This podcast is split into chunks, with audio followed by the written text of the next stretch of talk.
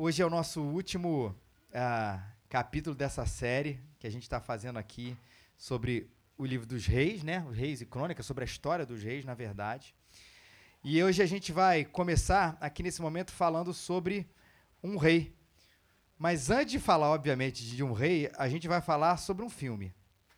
Filme lá de 1995. Não era, eu não era nem nascido nessa época, mas eu vi muito tempo depois, no Netflix. Eu não cheguei nem a pegar a época das locadoras. É a crise dos 40 anos, né, gente? Tem que ficar aparentando que a gente é novo, né? O tempo inteiro. Então vamos lá. Filmes Suspeitos. Filme de 1995, interessantíssimo, que vai contar, começar com a história de um massacre. Um massacre ali numas docas. Filme é aquele que é o Kevin Spacey, que faz aí a, a série do, do House of Cards, ele é o protagonista ali do filme. E ele, no filme inteiro, ele está sendo entrevistado por um policial, né? Entrevistado é uma palavra bonitinha lá. Está sendo inquirido lá pelo policial para entender, a partir da ótica dele, que é o único sobrevivente, quem de fato foi o culpado por aquele massacre nas docas.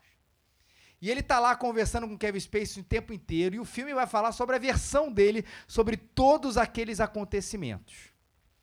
E ele vai contando a história vai falando sobre a versão dele dos fatos, vai dando nome aos personagens, vai dando sentido a toda a narrativa, e você ali, durante todas as duas horas do filme, vai sendo convencido de que tudo aquilo que o Kevin Spacey está contando é de fato a realidade, que ele mostrou aquele grande vilão, o Kaiser Soze, que foi aquele que fez todo o mandatário de todo aquele massacre que aconteceu nas docas. E você está convencido daquilo tudo, o policial lá, o delegado, está convencido daquilo tudo, até que no último minuto você percebe que duas pessoas foram enganadas: o policial e você. Que viu aquilo ali com a tal é a riqueza dos detalhes um tanto convencimento que você fala assim, que história espetacular, que filme legal. Caramba, esse tal do Kaiser Soze, você fez tudo aquilo ali acontecer e tadinho do Kevin Spacey, o menor de todos os criminosos, foi ali quase como um bode expiatório. Até que o momento que você sai e o policial deixa ali aquela cena clássica do filme para quem viu. Se você não viu, tô te contando no final. Desculpa, é de 95, já passou do prazo da validade de virar spoiler, já foi muito tempo que ele deixa a caneca cair e ele se dá conta de que tudo aquilo que o Kevin Spacey falou no filme inteiro era uma grande mentira, porque na verdade ele foi o mandante do crime. Ele era o grande criminoso, o personagem do Kevin Spacey. E aquele momento que ele descobre, o policial descobre que ele foi enganado, é aquele, ele tem aquele olhar quando a caneca cai, depois a, a cena vai pro olhar dele aquele olhar de uma percepção de que a verdade estava na minha frente. Para quem vê o filme também, estava atrás de mim o tempo inteiro e eu não percebi. Bastou um pequeno detalhe para eu cair em si, para eu cair em mim e perceber de toda a mentira ou toda a narrativa da qual eu fui envolvido. Você já se sentiu assim? Que parecia que você não percebeu mas a verdade estava ali diante dos seus olhos e você envolvido por diversos motivos, diversas histórias, uh, diversos conceitos. Um dia a sua caneca cai, usando a expressão do filme ou a cena do filme, a sua caneca cai e você percebe que você estava acreditando uma mentira. Ou de que a realidade estava diante de você e você não estava percebendo e agora você precisa agir. Hoje a gente vai ouvir a história de um rei que teve um desses momentos. Ele, num dia normal, num dia comum, da rotina ali da sua realeza, deixa a sua caneca cair e vai perceber que a verdade estava ali, escondida, mas quando ela é colocada, a caneca cai, esse rei precisa agir, porque ele vai redescobrir ou descobrir uma verdade da qual, quando o ser humano entra em contato com ela, ninguém pode ficar inerte. Vamos ouvir a história do rei Josias? Segundo Reis, capítulo 22, a partir do versículo 3 até o versículo 3 do capítulo 23. É só você levantar uma das suas mãos, que a nossa equipe de recepção, nossa área VIP, vai entregar para você já com o texto marcadinho, para você acompanhar essa leitura aqui com a gente, que é a leitura da Bíblia. A gente está lendo a primeira parte da Bíblia, um, um, livro da primeira parte da Bíblia, que é o Antigo Testamento, que vão falar do, do período anterior à vinda de Jesus Cristo, né?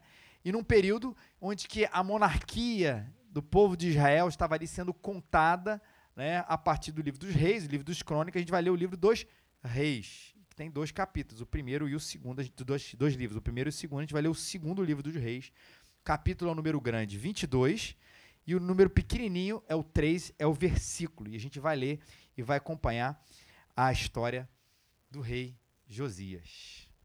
No 18º ano do reinado do rei Josias, o rei mandou o escrivão Safã, filho de Azalias, filho de Mesulão, ao templo do Senhor, dizendo-lhe: Sobe a Euquias, o sumo sacerdote, para que contem a prata que se tem trazido para o templo do Senhor, a qual os guardas da entrada têm recebido do povo. E que só entregue na mão dos mestres das ob de obras que estão encarregados do templo do Senhor, e que estes o deem para fazer ao que fazem a obra, e aos que estão no templo do Senhor, para consertar os estragos do templo. E aos carpinteiros, aos construtores e os pedreiros, os que comprem madeira e pedras lavadas para consertar o templo. Porém, ninguém prestava conta da prata que lhe era entregue, porque agiam honestamente. Esse é o versículo que fala que isso não aconteceu no Brasil. Então o sumo sacerdote Ilquias disse ao escrivão Safã: Achei o livro da lei no templo do Senhor. E Uquias entregou o livro a Safã e ele o leu. Depois disso, o escrivão Safã foi ao rei e lhe relatou: Teus servos contaram a prata que foi achada no templo e entregaram na mão dos mestres de obras que estão encarregados do templo do Senhor. E Safã, o escrivão, falou ainda ao rei: O sacerdote Uquias me entregou um livro. E aí Safã o leu diante do rei. Veja agora aí o clímax. E quando ouviu a leitura do livro da lei, o rei rasgou as suas vestes. Então o rei deu a seguinte ordem ao sacerdote Ilquias, a Caim, filho de Safã, a Aquibor, filho de Micaías, ao escrivão Safã e a Asaías, oficial do rei.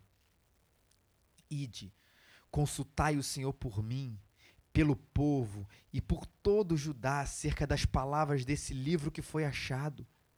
Porque grande é o furor do Senhor que se acendeu contra nós, pois os nossos pais não obedeceram às palavras desse livro para que cumprisse tudo quanto está escrito ao nosso respeito.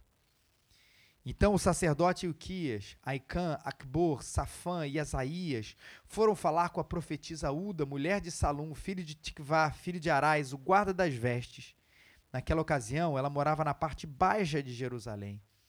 E ela lhe respondeu assim: lhe respondeu: Assim diz o Senhor, o Deus de Israel: Dizei ao homem que vos enviou a mim: Assim diz o Senhor: Eu trarei castigo sobre este lugar e seus moradores, conforme todas as palavras do livro que o rei de Judá leu.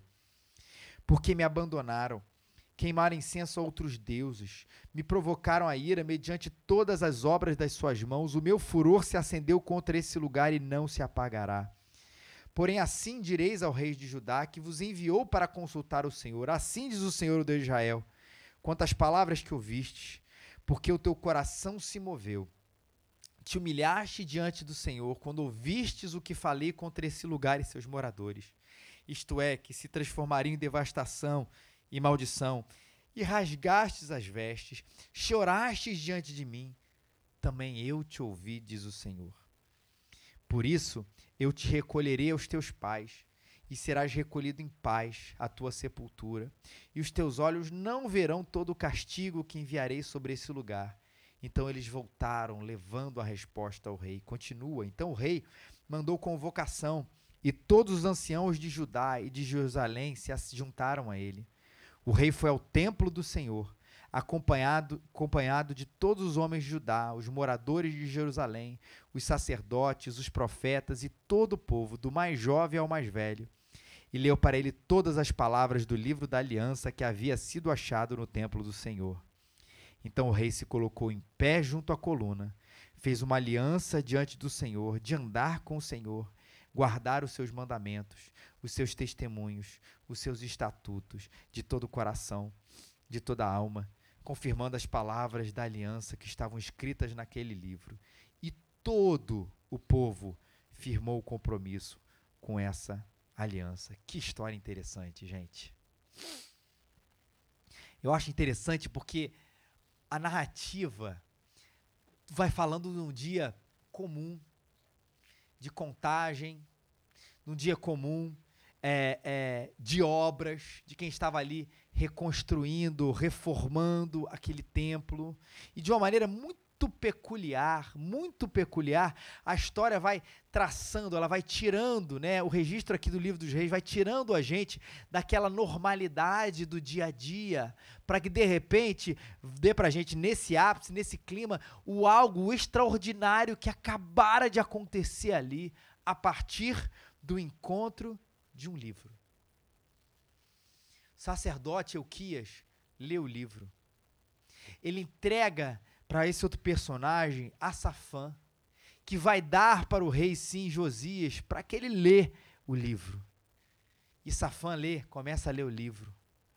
E ele começa a ler o livro para o rei. E aí sim a gente vai usar essa nossa imaginação a partir do versículo acho que 11 que a gente leu para entender o que, que começou a acontecer com o rei Josias ao ler, não foi apenas ao ler uma história. Não foi apenas para ler ah, o relato de alguma coisa que tinha acontecido. Não foi o encontro de um livro antigo como se fosse uma, uma ideia rara, um livro raro. Olha que interessante. Vamos colocar ele aqui no museu aqui de Jerusalém, no Museu de Judá. Vamos colocar isso aqui para que todo o povo conheça a história desse rei, desse livro antigo, como se fosse um objeto arqueológico. E porque não era o semblante do rei e as vestes rasgadas do rei não tem a ver com o valor, entenda bem, gente, histórico do livro que merecia ali que se colocasse no museu. Mas apesar da história, os estudantes dizem que é o livro de Deuteronômio, da história, porque tem o seu registro histórico mesmo, mesmo revelado ali, o mais importante foi que o rei, tomou encontro com a palavra de Deus. E aí alguma coisa acontece no coração dele. E se existe uma palavra que pudesse resumir tudo o que acontece no coração do rei, ao ponto dele rasgar as suas vestes, é a palavra quebrantamento. Uma palavra muito conhecida no meio cristão. Uma palavra muito conhecida no meio evangélico, mas nem sempre entendida e compreendida fora desses arraiais, fora desse ambiente. E que a gente vai falar um pouquinho sobre ela aqui. O que, que é o quebrantamento? O que é que é esse momento da caída da caneca? Ou aqui na expressão do livro dos reis, o que, que é esse momento de rasgar as vestes, de perceber que alguma coisa está equivocada e eu preciso me voltar para o meu Deus? Ou o rei, alguma coisa para o rei está errada e eu preciso me voltar para o meu verdadeiro rei, o rei dos reis.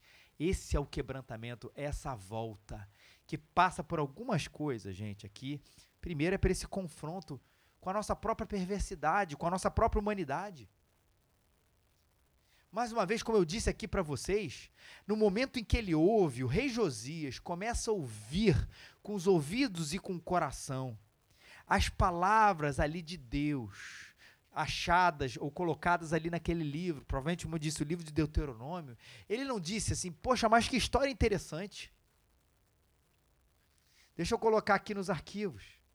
Ele não disse, poxa, mas que coisa interessante sobre esses mandamentos, sobre essa realidade, sobre essa revelação, sobre esse Deus. Que coisa, que história bonita. Poxa, vou contar aqui para as pessoas. Não é o registro aqui que aconteceu no coração dele, ele rasga as suas vestes. Porque ele percebe os caminhos errados que ele estava andando.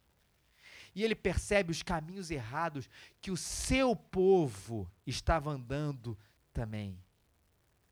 E admitir isso, gente, os nossos caminhos errados, admitir essa nossa humanidade tão contraditória, capaz de julgar com justiça e ao mesmo tempo capaz de matar um inocente, é uma tarefa muito difícil. E ela é tão difícil que eu digo que um dos sintomas das quais ou quais os sintomas pela qual a gente percebe que é difícil admitir são as nossas eleições, não a eleição de outubro não. Até pode ter a ver dependendo do que você vai compreender do que eu falar, mas as nossas eleições de quem são os reis, ou na verdade de quem são os heróis, de quem são os vilões. Já reparou que o tempo inteiro, e aí sim, as eleições elas falam disso mesmo, a gente quer encontrar heróis e a gente quer encontrar vilões. Como se aqui nessa categoria existissem seres humanos perfeitos, inquestionáveis, e nessa outra categoria aqui existissem ser de, de, seres de completa maldade que nunca fizeram um bem a absolutamente ninguém. Eu sei que provavelmente você já está pensando em personagens políticos da realidade brasileira, mas sai disso também. Pensa de que o tempo inteiro a gente é ensinado desde criança nos livros, e isso não está errado, tá, gente? Porque a gente precisa ter noções de certos e errados, às vezes de maneira muito uh, destacada, mas a gente cresce e continua acreditando na não contradição de que existe o lado vilão no herói e de que existe o lado herói no vilão. E se a gente tirou isso da política, tirou isso da realidade do outro, o que, que é mais importante? Assumir essa realidade como nossa. Que não estamos falando apenas deles. Assim como o rei, eu estou falando de mim. Eu estou falando dos meus interesses. Eu estou falando das minhas motivações. Eu estou falando das minhas vaidades. Eu estou falando das minhas, dos meus comentários ácidos. E ao mesmo tempo, quando eu olho para eles, eu me justifico com o meu lado herói. Mas olha quanta coisa boa eu fiz. Olha quanta coisa interessante que eu fiz. Olha quanto bem eu trouxe. Mas esses somos nós, capazes disso e capazes daquilo. Mas quando Deus nos confronta com a nossa humanidade, nos confronta aí sim com a nossa perversidade, de perceber de que nós somos esses seres contraditórios, é para curar a gente. Rasgar as vestes não é apenas um gesto ali no Antigo Testamento, nessa primeira parte da Bíblia, que indicava isso. Olha, tem uma coisa errada, não é apenas isso. É um processo de cura, ou o início da cura que Deus ia fazer no rei Josias e através do rei Josias para todo o seu povo. Que naquele momento deveria perceber, realmente somos orgulhosos porque nunca matamos, talvez. Mas a língua da gente já feriu tanta gente. De que a gente nunca adulterou, mas que o pensamento da gente já foi longe. De que a gente nunca mentiu. Primeira mentira, né? Mas que a gente se omitiu pela verdade, que a gente se protege para não fazer o mal, e proteger-se para não fazer o mal muitas vezes significa se omitir em fazer o bem. E o Espírito Santo de Deus, terceira pessoa da Trindade, não é terceira porque é, é, é a medalha de bronze da Trindade, a menos importante, não é isso, não.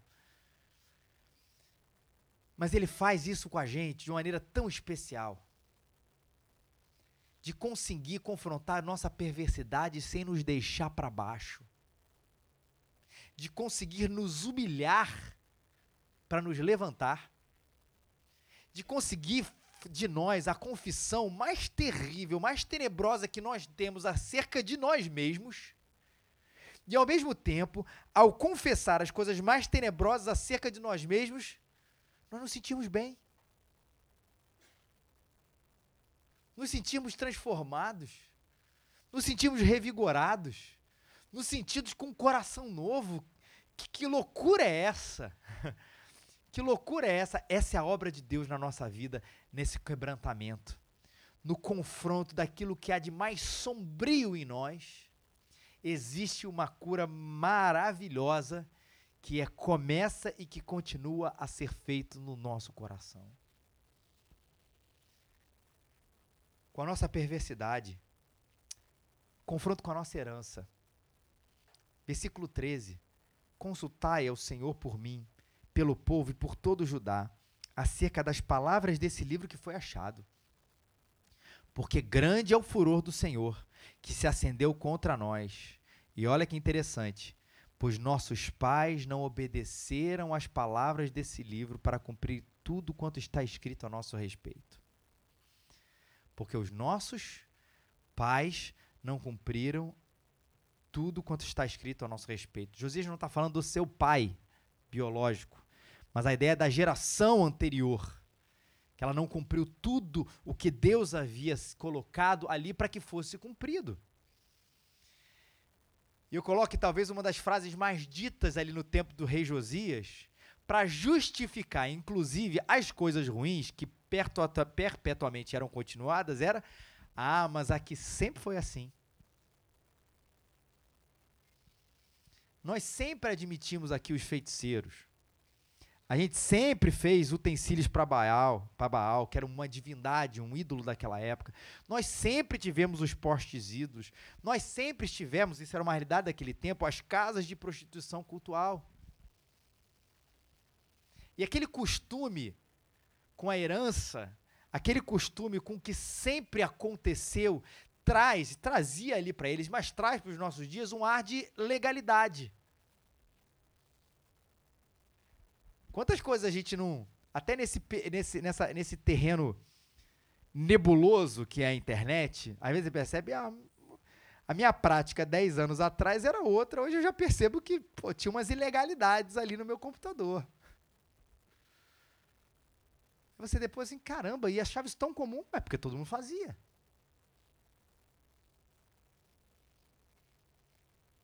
Coisas da nossa própria lei.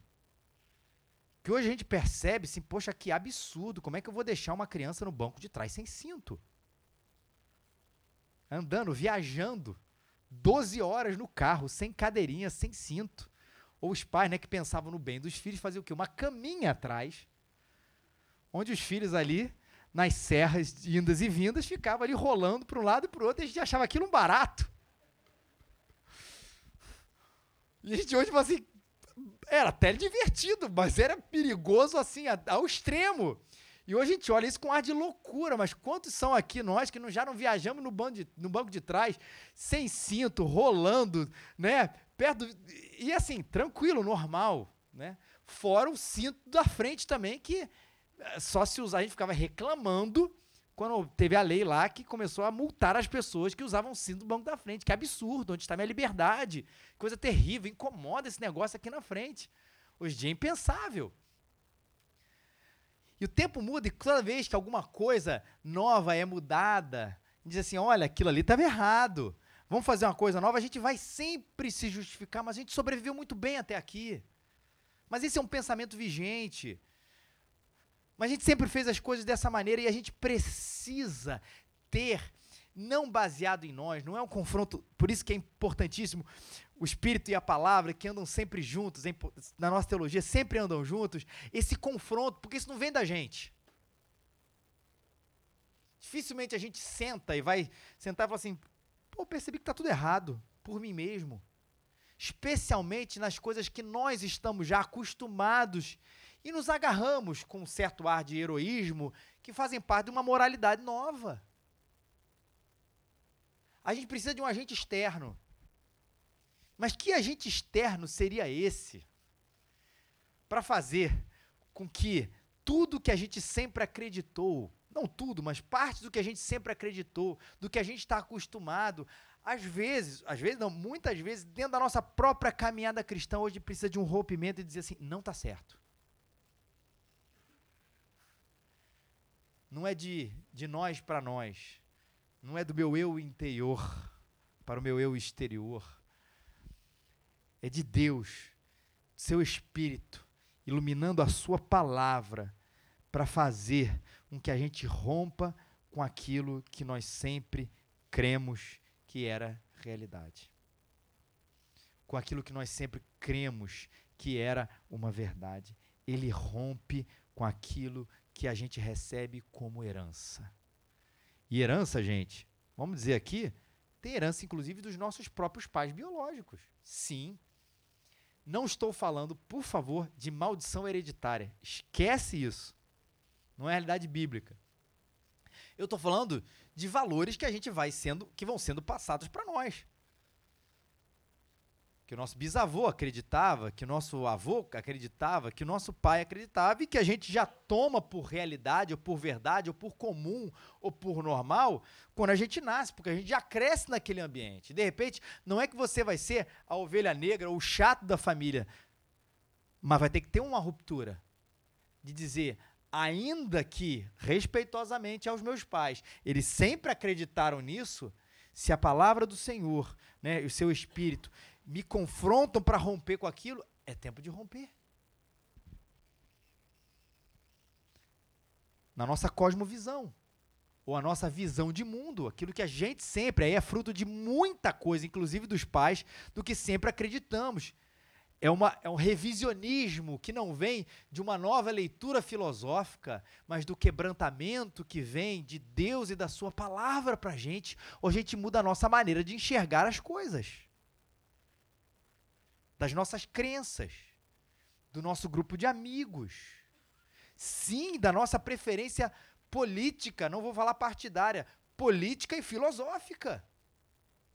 Porque onde há incompatibilidade, ainda que é algo a que eu sempre me filiei, acreditei e li, o Evangelho faz essa ruptura e disse: ok, isso eu não fico com aquilo que os nossos pais, com que o nosso tempo, que essas preferências sempre acreditaram, eu rompo e fico com o Senhor, porque eu fui quebrantado por Ele.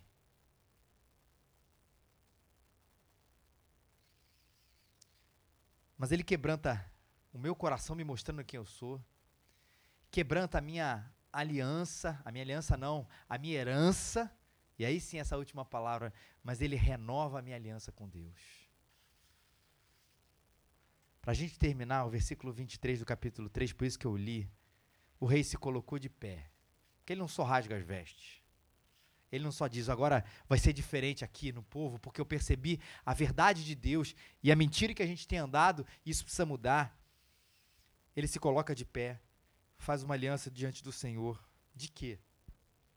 De andar com Deus, guardar os mandamentos, os seus testemunhos, os seus estatutos mas guardar como?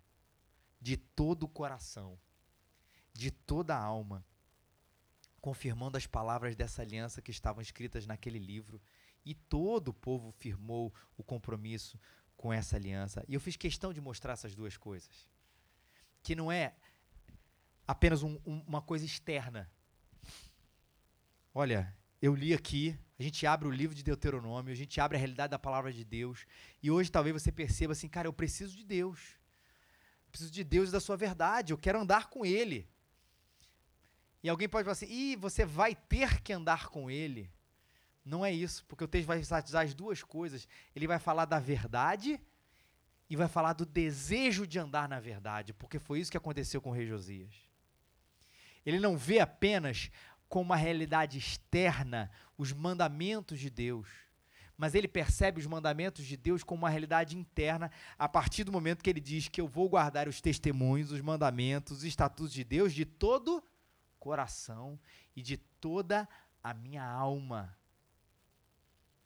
Não é uma lei a que eu me submeto porque eu tenho que me submeter.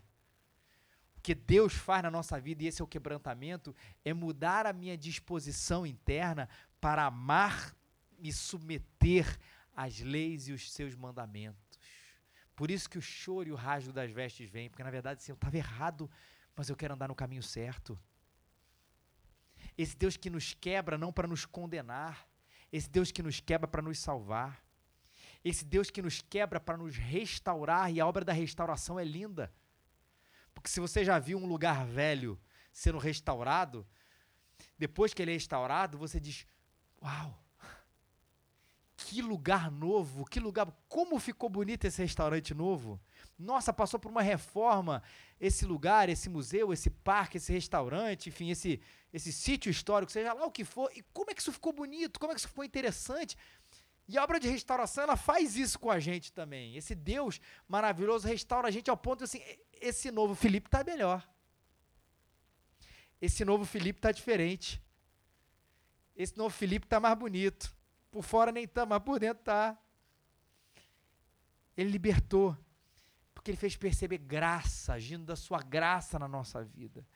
E ele leva a gente para essa vida de adoração, onde a gente quer o tempo inteiro, o tempo inteiro agradar o Pai. Por isso, ó, seguir, guardar os mandamentos de todo o coração, cumprindo as palavras, não é um detalhe do rei Josias, foi ele como um todo que foi mudado. Foi um quebrantamento que provocou mais do que lágrimas, procurou, provocou mudança.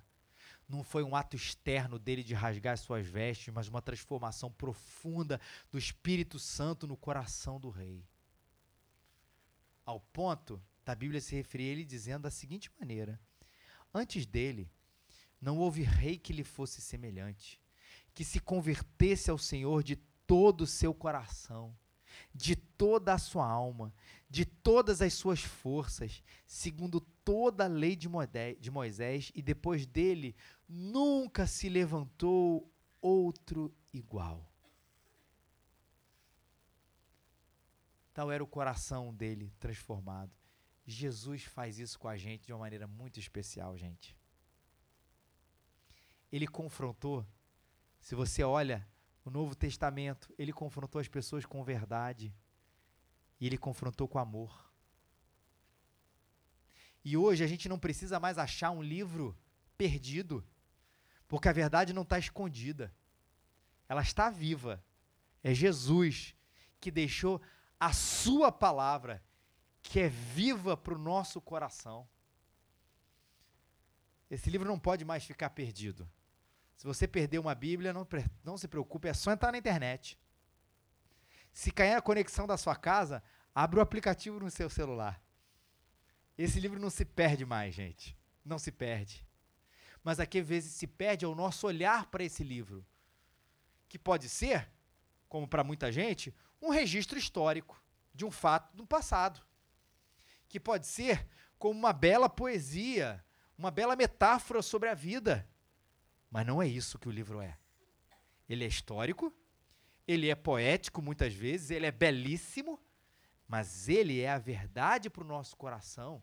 E como diz um escritor no Novo Testamento, nessa expressão maravilhosa sobre a Bíblia, ela é viva e eficaz, mais cortante que qualquer espada de dois gumes, penetra ao ponto de dividir alma espírito, juntas e medulas, e capaz de perceber os pensamentos e intenções do coração. A palavra faz isso com a gente. O Espírito Santo que ilumina a palavra faz isso com a gente, perceber as nossas intenções, discernir os nossos, as nossas cosmovisões, destruir coisas e construir coisas, dividir a alma e espírito, porque ela é cortante, porque ela não é um livro qualquer. Ele é a palavra de Deus. Para citar o último texto aqui. Capaz de fazer uma coisa, uma experiência tão interessante. Sobre uma história que a Bíblia conta. Que Jesus havia morrido. Já havia ressuscitado. Só que alguns discípulos não sabiam, ainda não tinham a certeza, achavam que era só um rumor de que ele havia ressuscitado. E eles estavam tão desanimados esses dois discípulos, que eles estavam caminhando ao lado de Jesus, sem perceber que Jesus era Jesus, porque na cabeça deles esse Jesus estava morto.